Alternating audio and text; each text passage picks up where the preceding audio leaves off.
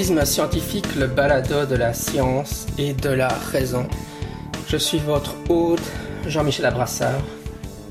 Alors aujourd'hui, je vais vous parler du problème du mal en athéologie ou contre-apologétique, suivant le vocabulaire que vous préférez. Et je vais vous particulièrement vous parler de la, défense d'Alvin Plantinga euh, au problème du mal. Alors ce qui m'a donné l'idée de cet épisode, c'est que Guillaume Bignon, qui est un apologète français que j'ai déjà interviewé sur le Palado, donc Guillaume Bignon, a publié une petite plaquette qui est pas mal foutue, qui s'appelle Le problème du mal et de la souffrance, une réponse chrétienne à un débat philosophique, donc de Guillaume Bignon. Et euh, c'est une petite plaquette qui, coûte 6 euros, quelque chose comme ça. Si vous voulez voir comment les apologètes chrétiens adressent le problème du mal, ils résument assez bien euh, les arguments euh, qui sont présentés à l'heure actuelle par, par la, qui sont assez populaires chez les apologètes. Donc, euh, j'ai lu ça et ça m'a donné l'idée de, de, discuter du problème du mal sur le podcast. Bon, ici, je vais pas discuter de tout ce qu'il y a à dire sur le sujet, mais simplement, je vais présenter d'abord le problème du mal et les réponses, enfin, de manière classique, et puis la défense d'Alvin Plantinga. Plantinga est un des, des plus grands, plus célèbres apologètes chrétiens à l'heure actuelle il est considéré comme, comme une, référence vraiment euh, sur le sujet. Et donc, ce qui, est assez intéressant, c'est que quand on entend les apologètes en parler, donc par exemple Guillaume Bignon, dans une vidéo YouTube qu'il a fait, qu'il a, d'une conférence qu'il a donnée, où il présente le contenu de sa plaquette, là, le problème du mal et de la souffrance, il nous dit, voilà, euh, Alvin Plattinger a, a résolu le problème logique euh, du, du mal, et même les athées concèdent qu'il a réussi. Donc je vais vous passer l'extrait en question, comme ça vous entendez exactement ce que dit Guillaume Bignon à ce sujet.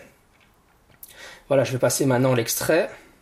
Il y a un, philosophe chrétien très célèbre qui s'appelle Alvin Plantinga. C'est lui qui était l'auteur de cette euh, défense du libre arbitre dont je vous parlais. Euh, cette euh, défense qui dit si on a un libre arbitre, alors Dieu ne peut pas garantir l'issue de nos choix et ça réfute la première prémisse. Ça, c'est Alvin Plantinga qui était très célèbre pour avoir offert cette réponse-là.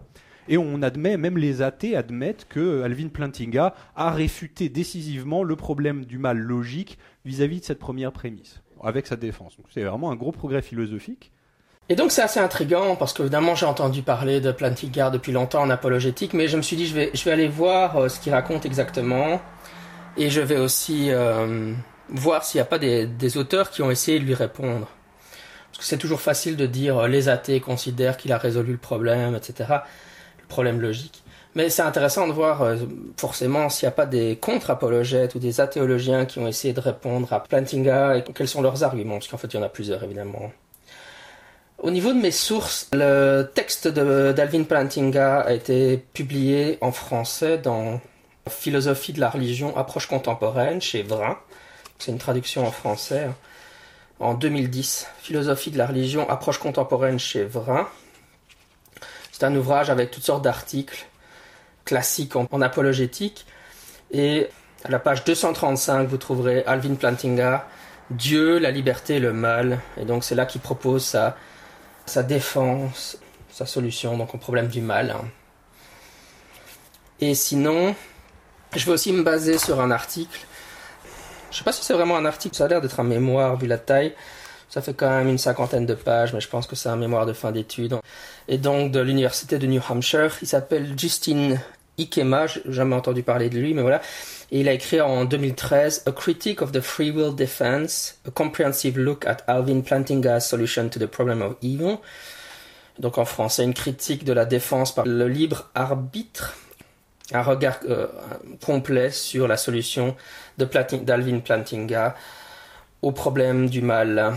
Et donc euh, voilà, en fait j'ai simplement recherché, bah, comme, comme d'hab, hein, sur cette site scientifique, j'ai utilisé Google Scholar et c'était une des premières publications qui est sortie sur le sujet. J'ai cherché critique euh, de Plantinga et c'est sorti. Donc voilà, en gros, je vais vous présenter le contenu de cet article d'athéologie ou de contre-apologétique. Mais d'abord, on va commencer par présenter le problème du mal en général, et puis après je discuterai hein, de, de, la solution d'Alvin Plantinga explicitement. Donc le problème du mal, là, dans sa forme la plus basique, on peut le conceptualiser en disant Dieu est tout-puissant, entièrement bon et connaissant tout. Ça, c'est la prémisse 1. Prémisse 2, le mal existe dans le monde. Et donc, conclusion, soit le mal existe, ou bien Dieu n'existe pas, mais on ne peut pas avoir les deux en même temps. Ça, c'est une, formulation la plus basique possible du, du problème du mal. Et on peut dire que c'est Épicure qui, pour le premier, le premier l'a formulé. C'est soit, la, la formulation d'Épicure, c'est soit Dieu veut abolir le mal, mais n'est pas capable de le faire. Ou bien il est capable d'abolir le mal, mais il ne veut pas le faire. S'il veut le faire, mais qu'il est incapable de faire, alors il n'est pas omnipotent. S'il peut le faire, mais qu'il ne veut pas le faire, alors il n'est pas entièrement bon.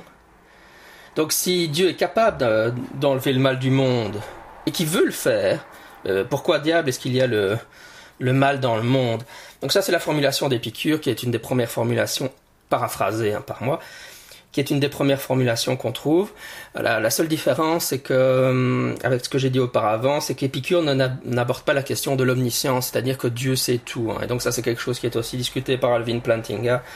Si Dieu est juste tout puissant et euh, extrêmement bon, mais qu'il ne sait pas tout, bah forcément, on peut dire il n'enlève pas tout le mal parce qu'il n'est pas au courant qu'il est là. Il il a peut-être créé le monde, mais il ne sait pas qu'il y a le mal dedans, et donc il n'intervient pas par ignorance de l'état actuel du monde. Par exemple, il ne sait pas que la Shoah est en train de se produire, et donc il n'intervient pas pour empêcher la Shoah. Donc et ça, ça maintiendrait le fait qu'il est entièrement bon et qu'il est tout puissant. Il pourrait intervenir s'il savait que la Shoah se produisait, et il voudrait intervenir s'il savait que la Shoah se produisait, mais il ne sait pas que la Shoah se produit, donc il n'intervient pas. Donc là, il faut maintenir la, dans la formulation basique euh, du problème du mal, il faut avoir une omniscience, Dieu sait tout, sinon ça fonctionne pas. Donc ça, c'était, c'était juste par rapport à ce que disait Épicure à l'époque, ils n'avaient pas pensé à inclure la question de l'omniscience dedans. Ok, donc ça c'est le problème du mal. Et moi je pense que le problème du mal, c'est une des raisons principales pour laquelle euh, je suis athée, que je ne crois pas que le Dieu des chrétiens existe. Hein. C'est un argument qui vise typiquement le Dieu des chrétiens, parce que si ça, ne, ça, ne, prouve pas que Dieu n'existe pas, puisqu'on pourrait imaginer si Dieu est mauvais par exemple, bah, il a créé un monde où le mal existe, et donc ça résout le problème. Ou bien on imagine un Dieu qui n'est pas omnipotent ou tout puissant, bah ça résout le problème aussi. Mais évidemment le Dieu des chrétiens a un certain nombre d'attributs, hein, la, toute-puissance, la bonté, etc. Et donc c'est une, critique spécifique du Dieu des chrétiens, ça ne vaut pas pour tous les dieux évidemment, tous les dieux possibles.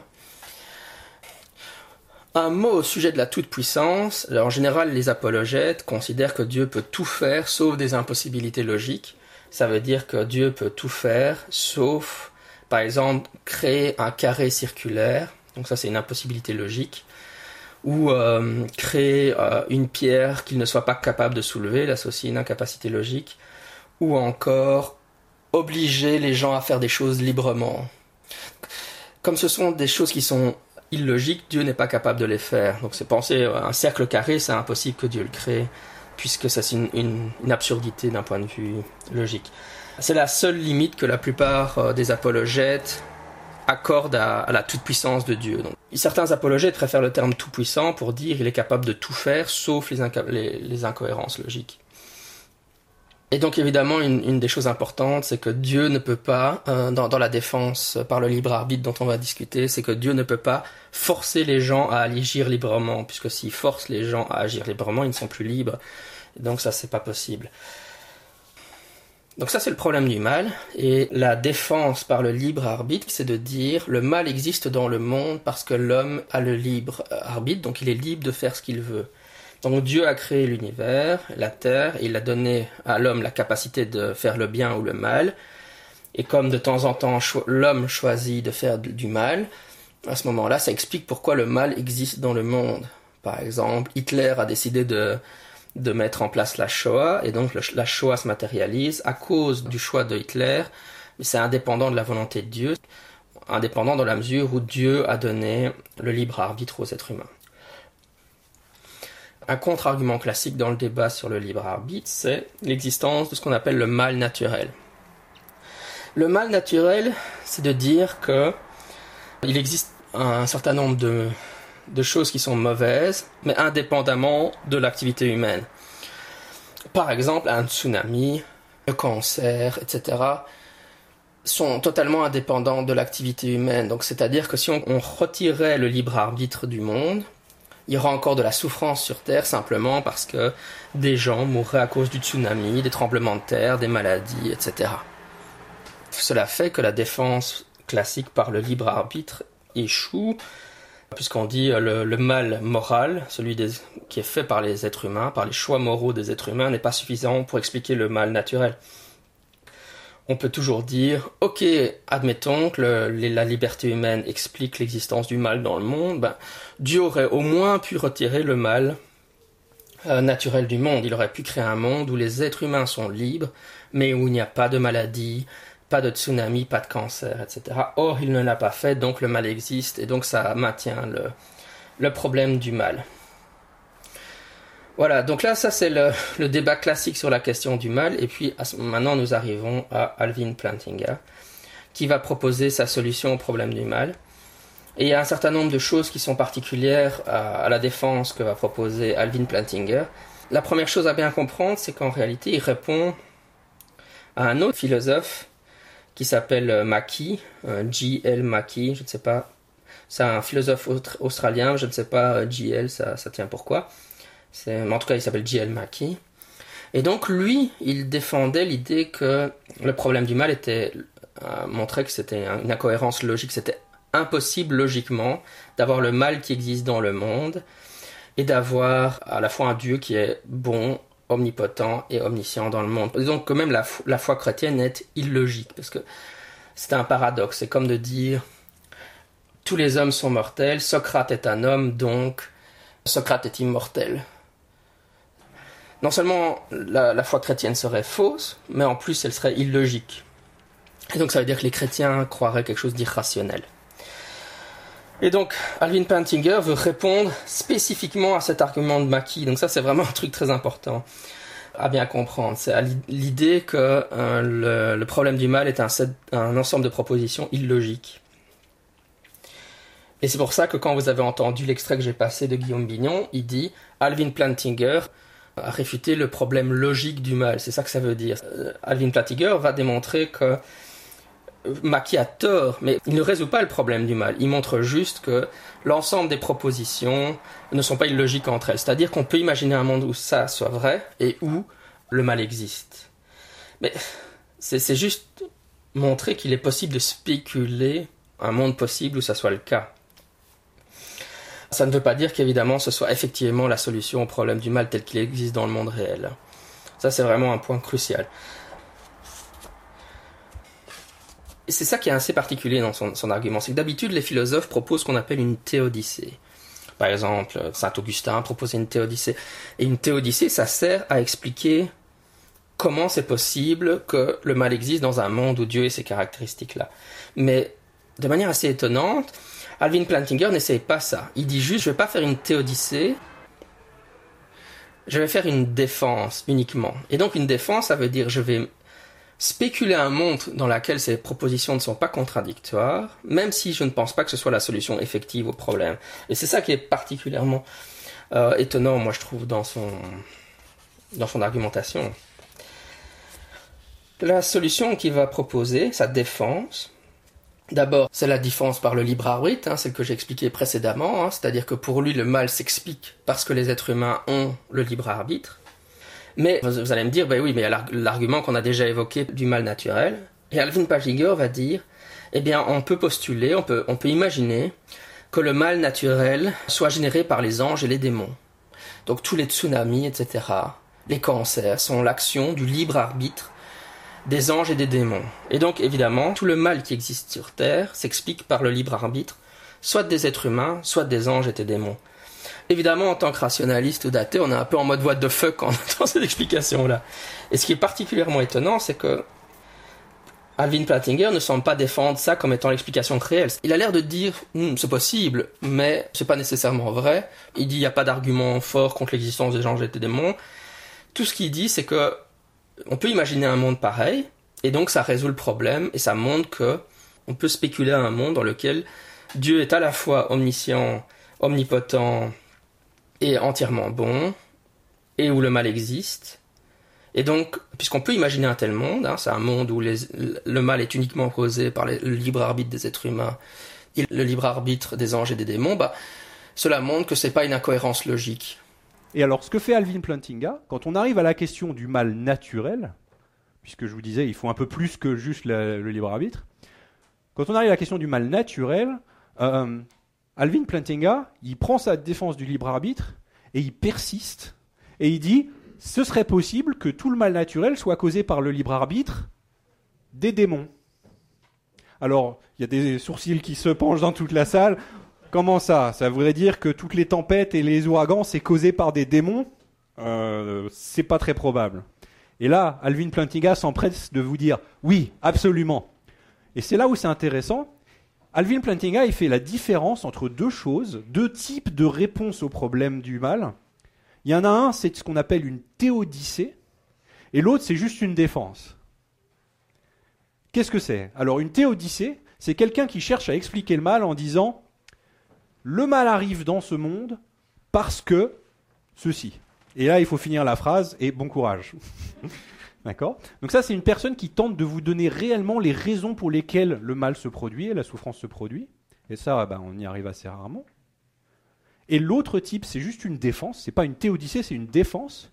Une défense, c'est juste une proposition possible, pas vrai, hein, pas même plausible, juste possible pour répondre à l'argument du mal, pour montrer que c'est pas logiquement incohérent.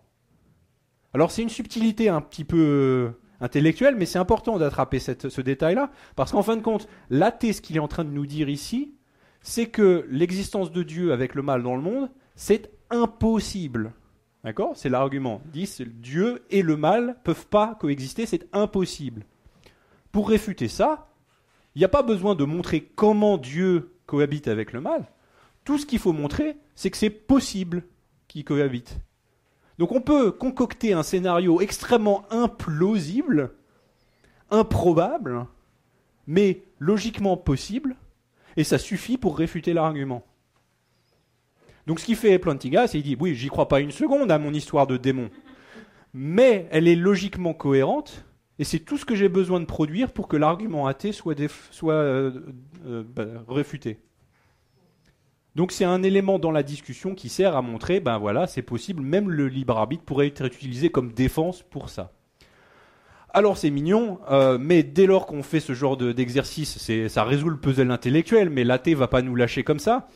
L'athée va nous dire, bon, d'accord, alors maintenant, on est d'accord, la défense du libre arbitre, ça rend euh, l'existence de Dieu possible, c'est pas impossible, mais il dit l'existence du mal, ça rend quand même l'existence de Dieu extrêmement improbable. C'est possible, mais c'est très improbable. Et donc c'est pas vraiment rationnel de le croire. En fait, la première fois que j'ai lu ça, j'ai un peu eu l'impression que c'était de la masturbation intellectuelle, dans le sens où j'avais envie de répondre directement, on s'en fout, qu'il soit possible d'imaginer un monde un tel, puisque la question c'est de savoir quelle est la vraie solution? Ma, réaction immédiate, ça a été de dire, si Alvin Plantinger ne prouve pas qu'effectivement le mal naturel est généré par des anges et des démons, euh, sa démonstration ne vaut pas grand-chose. Dans le fond, elle vaut quelque chose dans le sens où elle montre qu'il est possible d'imaginer un tel monde, et donc euh, c'est pas forcément une contradiction d'avoir ces propositions ensemble. Euh, c'est vraiment un peu un argument purement logique. Et après, évidemment, il va dire on ne sait pas quelle est la, bonne explication. Donc même si on rejette l'idée des anges et des démons, on est peut-être dans un monde où c'est possible que les prémices soient vraies ensemble, simplement on ne connaît pas la vraie raison. Finalement, ils vont se rabattre sur euh, les voies de Dieu sont impénétrables. Dieu a une bonne raison d'avoir créé le monde comme ça, même si on ne sait pas le dire. C'est pas à nous de le dire. Là, je reviens sur Guillaume Bignon parce qu'il va dire euh, on a montré que c'était possible, qu'on peut imaginer un monde où ces, ces prémices sont pas contradictoires. Après, la charge de la preuve repose sur les athées, et donc c'est pas à moi à donner la bonne raison. Le problème de la charge de la preuve, c'est qu'on a toujours envie de l'attribuer à l'autre, c'est tellement facile, mais je pense que Guillaume, de, Guillaume Bignon, il dit c'est aux athées de prouver qu'ils ont raison. Ça me semblait assez creux comme argument. Pour moi, non. C'est aux chrétiens de prouver que, que Dieu existe et pour, pour le faire, ils doivent trouver la vraie raison. Donc pas dire, oh, ça pourrait être des anges et des démons qui créent le, mal naturel et, et si c'est pas vrai, ben on sait pas, mais dans le fond, les voies de Dieu sont impénétrables, donc basta. On a fait notre boulot, on a réfuté l'argument logique du mal, et donc ça résout tous les problèmes. Ça, me paraît assez vide de, sens de dire ça. Hein. Je pense pas que ça convaincra beaucoup de monde d'ailleurs. Il y a un point que je voudrais aborder, que j'ai entendu dans un podcast de contre-apologétique et qui n'est abordé dans aucun des articles dont j'ai discuté jusqu'à présent, qui est que Plantinga défend qu'il euh, est impossible pour Dieu de créer un monde où à la fois les êtres humains et le libre arbitre, mais où il met en place des conditions qui font que les gens ne réalisent que des actions bonnes. C'est-à-dire on aurait le choix de faire le bien ou le mal, mais on est dans des conditions telles que de facto on ne choisit jamais que le bien. Et Plantinga défend que, qu'un tel monde est impossible et que c'est pour ça qu'on n'est pas dans un tel monde. Si Dieu pouvait faire ça, évidemment, notre monde devrait être comme ça. Mais dans un, des podcasts de contre-apologétique que j'écoute, ils ont soulevé la question du paradis. Il faut imaginer à quoi ressemble le paradis. La plupart des chrétiens pensent que le paradis existe d'une forme ou d'une autre. Alors évidemment ici, je ne sais pas quelles sont les convictions de Guillaume Bignon à, propos du paradis ou d'Alvin Plantinga à propos du paradis. Mais je pense que beaucoup de chrétiens s'imaginent que le paradis, c'est un, monde où les gens conservent leur libre arbitre. Parce que quand on meurt, on va au paradis, mais ils nous enlèvent le, libre arbitre. Ce serait un peu euh, pas sympa pour nous. Hein.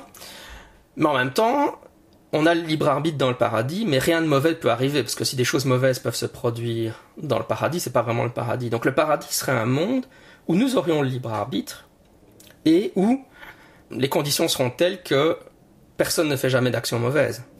Sinon, soit on n'a pas le libre arbitre pour nous empêcher de faire des actions mauvaises, ou les gens font des actions mauvaises au paradis, ce qui pose un autre problème. Évidemment, si on considère que le paradis existe sous cette forme, ça veut dire que Dieu a été capable de créer ce monde-là. Et donc, s'il a été capable de créer un monde qui remplit ces conditions, ça annule l'argument d'Alvin Plantinga. Pourquoi diable a-t-il créé notre monde à nous s'il était capable de faire un monde où les gens avaient à la fois le libre arbitre, mais où il était capable de mettre les conditions de telle façon que le mal ne se produise jamais? Ou alors on dit que le paradis n'existe pas, mais ce n'est peut-être pas une option que la plupart des chrétiens voudront choisir. Vous écoutez Scepticisme scientifique, le balado de la science et de la raison, un podcast consacré à l'étude scientifique du paranormal, à la pensée critique et à la philosophie. Maintenant, je vais revenir aux arguments proposés par Justine Hickma. Son premier contre-argument, ça va être de dire Alvin Plantinga met l'accent sur le libre arbitre. Pour lui, un monde où le libre arbitre existe est préférable à un monde où un libre arbitre n'existe pas. Évidemment, ça, comme on dit en anglais, beg the question. Pourquoi? Pourquoi? Cet auteur-là, Justine, il va dire imaginons euh, un monde où le libre arbitre n'existe pas. Et donc il dit bah, c'est le monde euh, dans la Genèse avant que Dieu ne crée Adam et Ève. Donc c'est un monde où il y a du mal naturel, mais il n'y a pas de mal moral, puisqu'il n'y a pas de libre arbitre. Puisque le libre arbitre ne se manifeste que chez les êtres humains, et il n'y a pas encore d'êtres humains. Pourquoi préférer le monde où le libre arbitre existe par rapport au monde où le libre arbitre n'existe pas? Et alors lui, il va y dire, on imagine ce monde où le libre arbitre n'existe pas, mais il y a quand même du mal naturel, il y a des tsunamis, le cancer, etc. Il y a de la souffrance.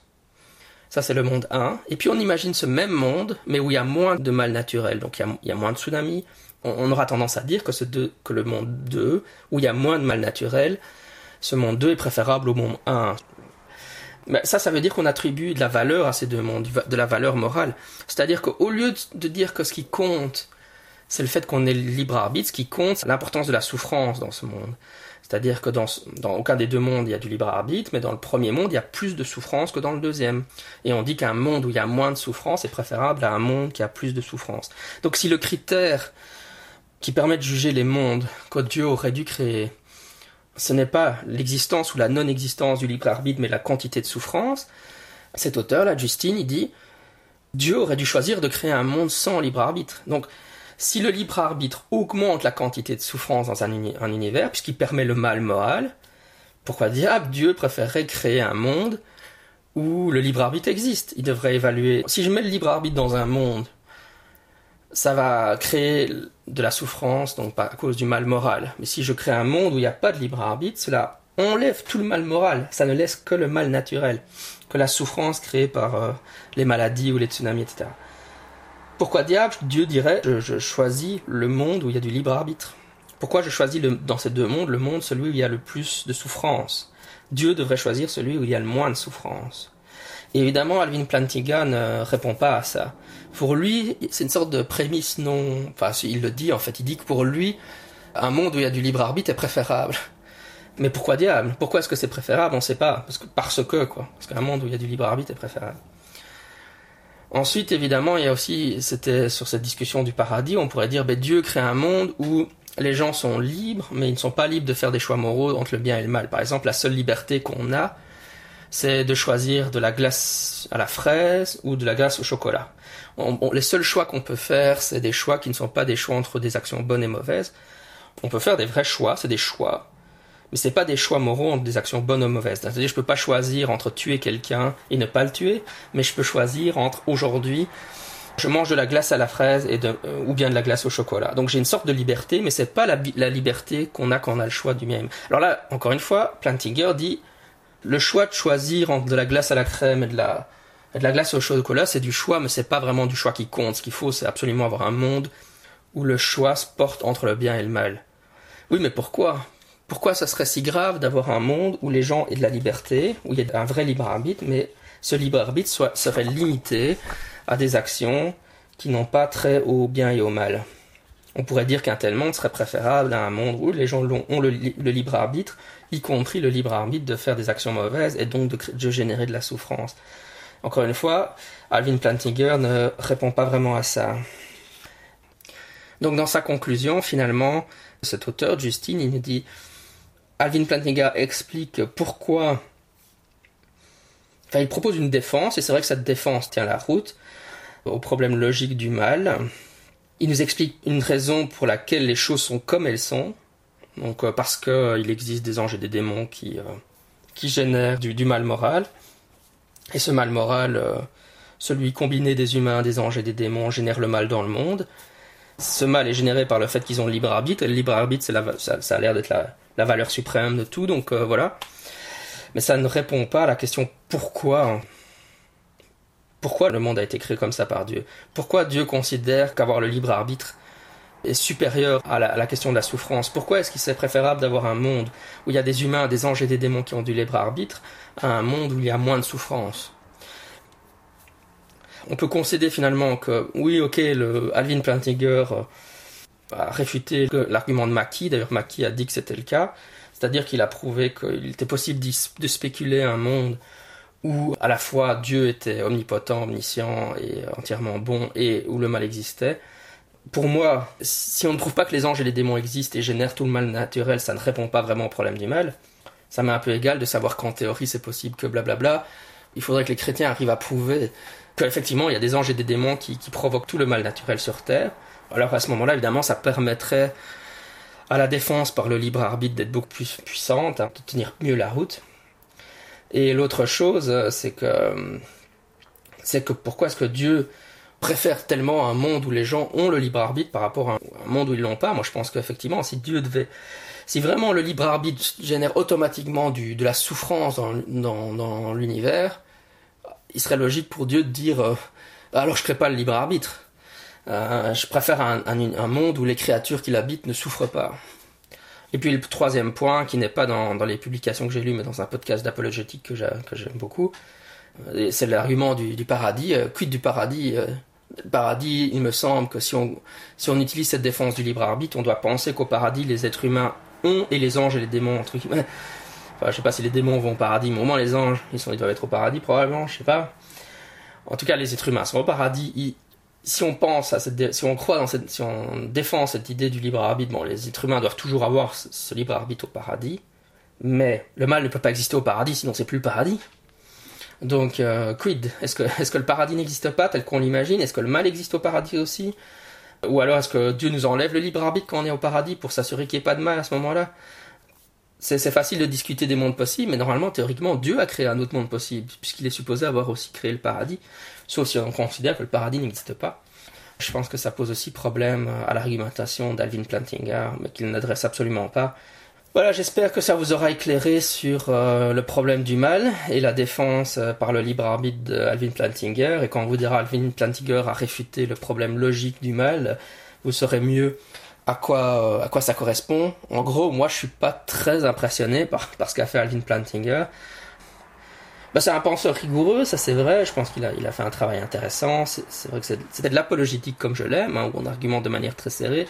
Pour moi, le, problème du mal euh, tient toujours.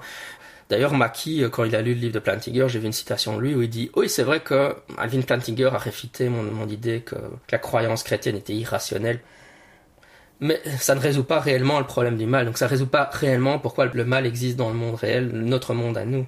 Pourquoi est-ce que Dieu a créé ce monde-là par rapport à d'autres mondes possibles? D'ailleurs, euh, le Justine, il dit euh, non seulement les gens vont pas être, la plupart des gens vont pas être convaincus par son argument des anges et des démons, mais en plus ils vont trouver ça euh, preposterous, donc euh, ridicule ou complètement délirant. Donc ça, c'était ma petite présentation du problème du mal chez Alvin Plantinga. J'espère que ça vous a plu. Je vous recommande donc de lire l'article de, enfin le texte d'Alvin Plantinga lui-même. Il est dans Philosophie de la religion, approche contemporaine chez Vrin. Si vous voulez une discussion d'un chrétien sur le problème du mal, je vous recommande la plaquette qui, qui, vaut, qui vaut que 6 euros, enfin qui, qui est vraiment abordable, qui s'appelle Le problème du mal et de la souffrance, une réponse chrétienne à un débat philosophique de Guillaume Bignon, où il fait l'état du lieu, un peu des débats. Et sinon, l'article que je vous ai présenté, sur lequel je me suis principalement basé, c'est donc de Justine Ikema avec un Y, Ikema, Y-K-E-M-A, et qui s'appelle donc A Critique of the Free Will Defense, A Comprehensive Look at Alvin Plantinga's Solution to the Problem of Evil. J'ai pas couvert tout ce qu'il a raconté dans son texte, ça fait 52 pages, cinquantaine de pages. Il y a d'autres auteurs qui ont proposé d'autres objections par rapport au texte d'Alvin Plantinga. J'ai essayé de faire un peu un, résumé des choses qui me semblaient importantes. Nous avons besoin de vous pour le scepticisme. Vous êtes un fan euh, du podcast, vous aimez euh, le travail que nous réalisons, vous voulez nous soutenir, vous voulez vous assurer du fait que le programme continue, vous voulez nous, aider avec euh, les différents frais euh, liés à la réalisation de ce podcast. Dans ce cas, nous vous invitons à devenir un de nos mécènes sur Patreon. Le site patreon.com permet de devenir un mécène de notre podcast à partir de 1 dollar par mois.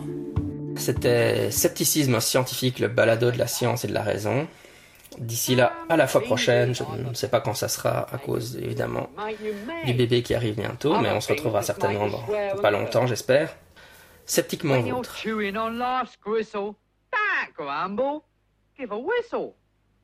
And this'll help things turn out for the best. And always look on the bright side of life. Always look on the light side of life.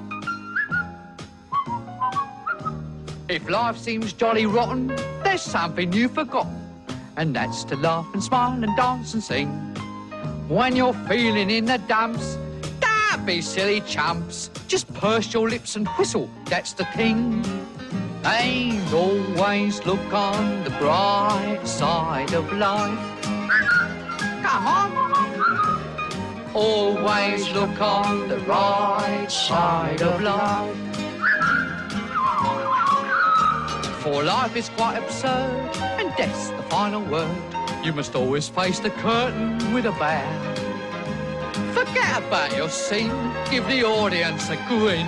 Enjoy it, it's your last chance anyhow. So always look on the bright side of death.